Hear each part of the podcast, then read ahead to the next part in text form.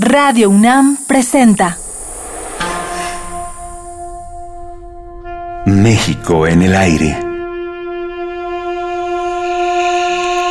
Reflexión, crítica, denuncia.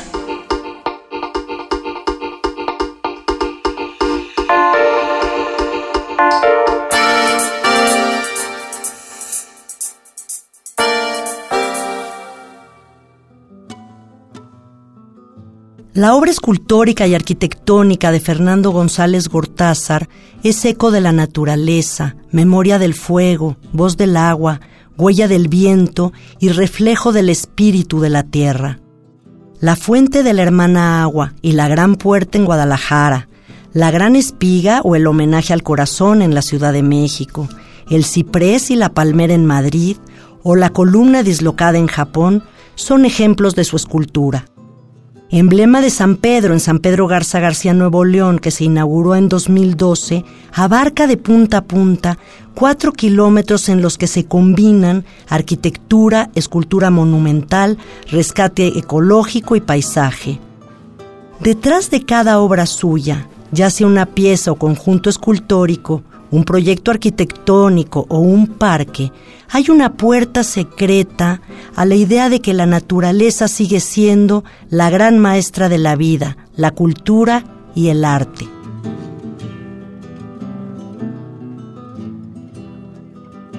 En la clase gobernante para González Gortázar hay una desconexión con la realidad. Por eso se manifiesta abiertamente en contra del proyecto del nuevo aeropuerto de la Ciudad de México, que concibe como una aventura en un territorio ignoto cuyo presupuesto no tiene conexión con la realidad económica del país. Si bien considera que Norman Foster es uno de los grandes arquitectos del mundo contemporáneo, asegura que cada una de sus obras es de tal novedad que es imposible tasarla y termina costando cinco veces más a lo presupuestado. Se trata, advierte el arquitecto, de miles de millones de dólares para un país que recorta los gastos en áreas prioritarias como la cultura o el medio ambiente. Sobre este tipo de proyectos denuncia. No son obras concebidas para servir, que es la primera tarea de la arquitectura. Son obras concebidas como monumentos al régimen. Son la obra que cada sexenio emprende para trascender a la historia. Y ya basta de levantarle pedestales al gobernante en turno. Ahora que estamos haciendo un alto en el camino y que estamos hablando con ustedes en esta serie para tener luces de reflexión de hacia dónde vamos, Fernando, te pregunto, las voces de los intelectuales, de los críticos, ¿qué tanto alcanzan a llegar a esa esfera política y quizá también empresarial, desconectada de la realidad? Mira, Adriana, no lo sé. Hay algunos intelectuales que merecen el adjetivo, que tienen forma de hacerse oír, que tienen tribunas, que tienen prestigio, pero nunca influyen de manera determinante. Y esto no me parece mal, porque la política no es el terreno de los intelectuales. El papel de la cultura y de los hombres cultos es el poner todo en tela de juicio.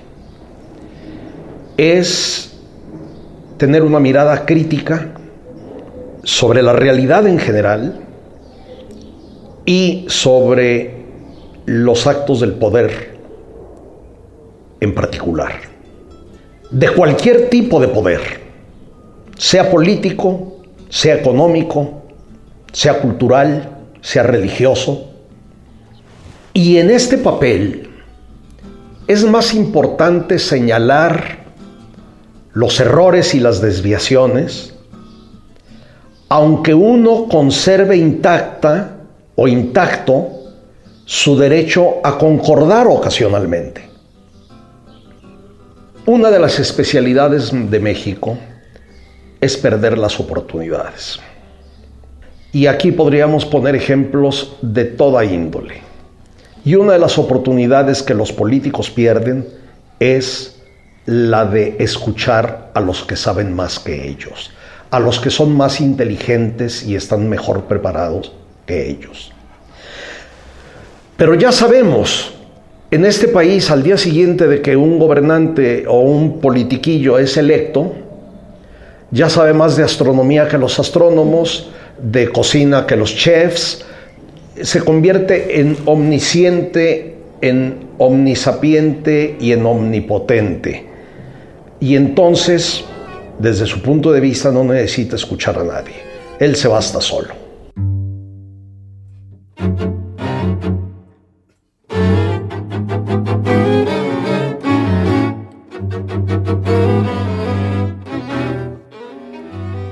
Hace poco, Félix de Azúa dijo que su país, España, está enferma de autoodio. Yo creo que México está enfermo de autodesprecio, de automenosprecio, de autodenigración, de autodesconfianza y de escepticismo. Nadie cree en nada ni en nadie. Y desgraciadamente, parte de esta autodenigración se ve en que no nos sentimos capaces de la decencia. No nos sentimos capaces de la honradez, de la simple corrección. Menos todavía nos sentimos capaces de cualquier grandeza. Y lo somos, lo somos. Y yo no he dejado de pensar en aquella frase del gran y terrible Ricardo Garibay, que dijo,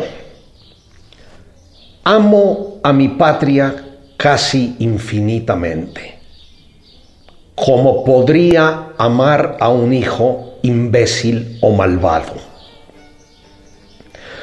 Yo podría hacer mía esa frase, quitándolo del casi infinitamente. Yo no amo a mi patria casi infinitamente. La amo mesuradamente.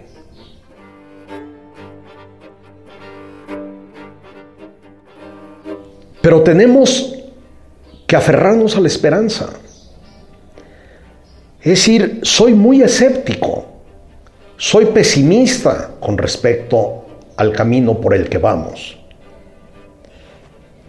Y sin embargo me niego a perder la esperanza.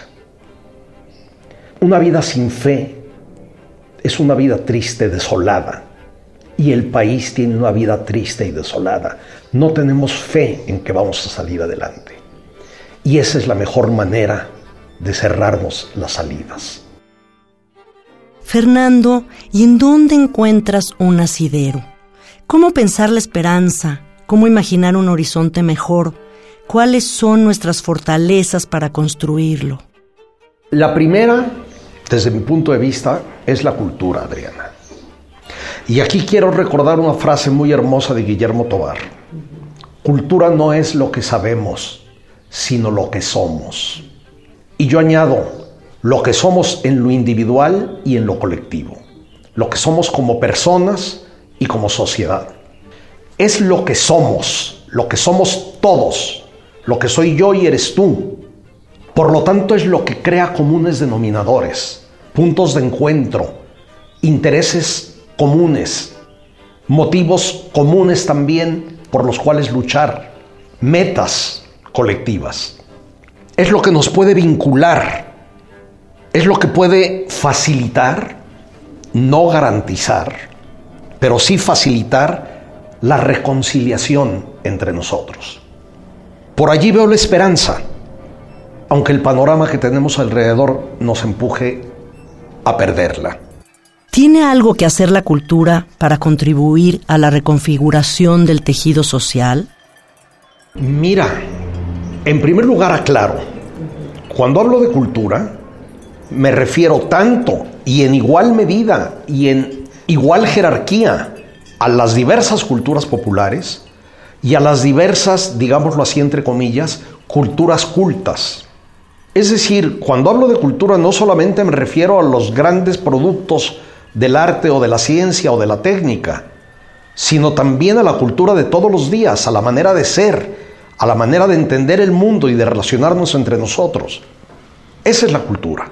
El sentido amplio con el que hablamos de la cultura egipcia o de la cultura maya, en la que da igual su gran arquitectura, sus leyendas, su historia, su escritura, sus guaraches, su ropa, sus danzas, su música, sus mitos, las recetas de cocina. Esa es la cultura a la que me refiero, a la que abarca todo, a la que nos da una identidad. Desde luego, por allí es el camino en que la cultura puede contribuir a reconstruir el tejido social, porque el tejido social es la cultura.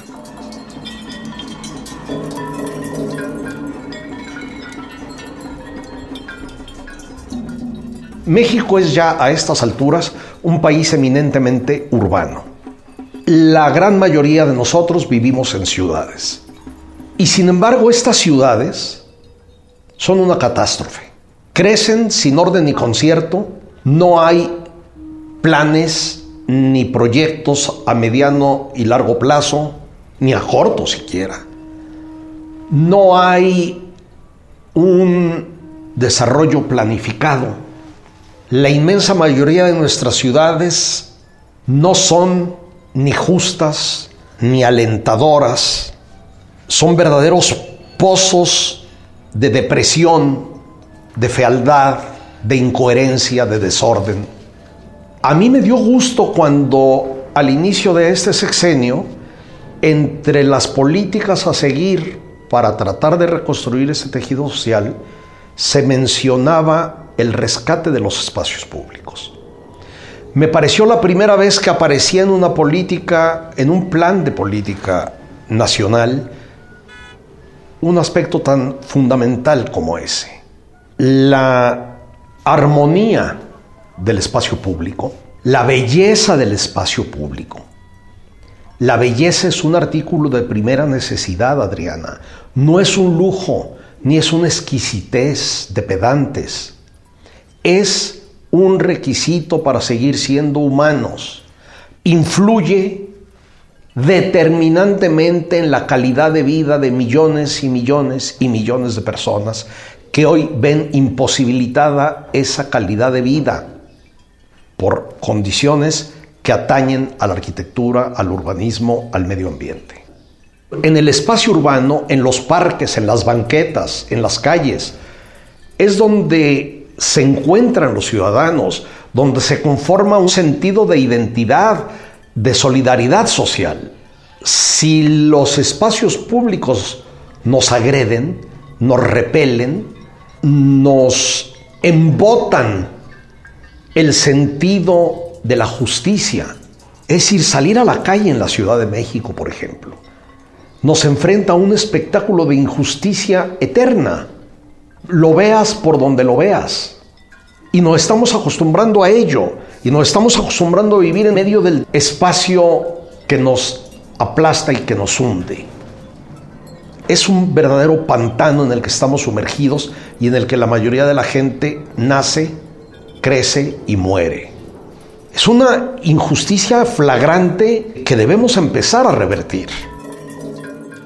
Acerca de México y su relación con el mundo, la globalización y el ensimismamiento, platicaremos mañana con Fernando González Gortázar. Además, nos revelará el país con el que sueña. Los esperamos. Me gusta cantarle al viento porque vuelan mis cantares y digo lo que yo siento por toditos los lugares. Aquí vine porque vine a la feria de las flores. Radio UNAM presentó México en el aire. Operación Miguel Ángel Ferrini. Equipo de producción Adriana Malvido, Francisco Ángeles, Omar Telles y Jessica Trejo.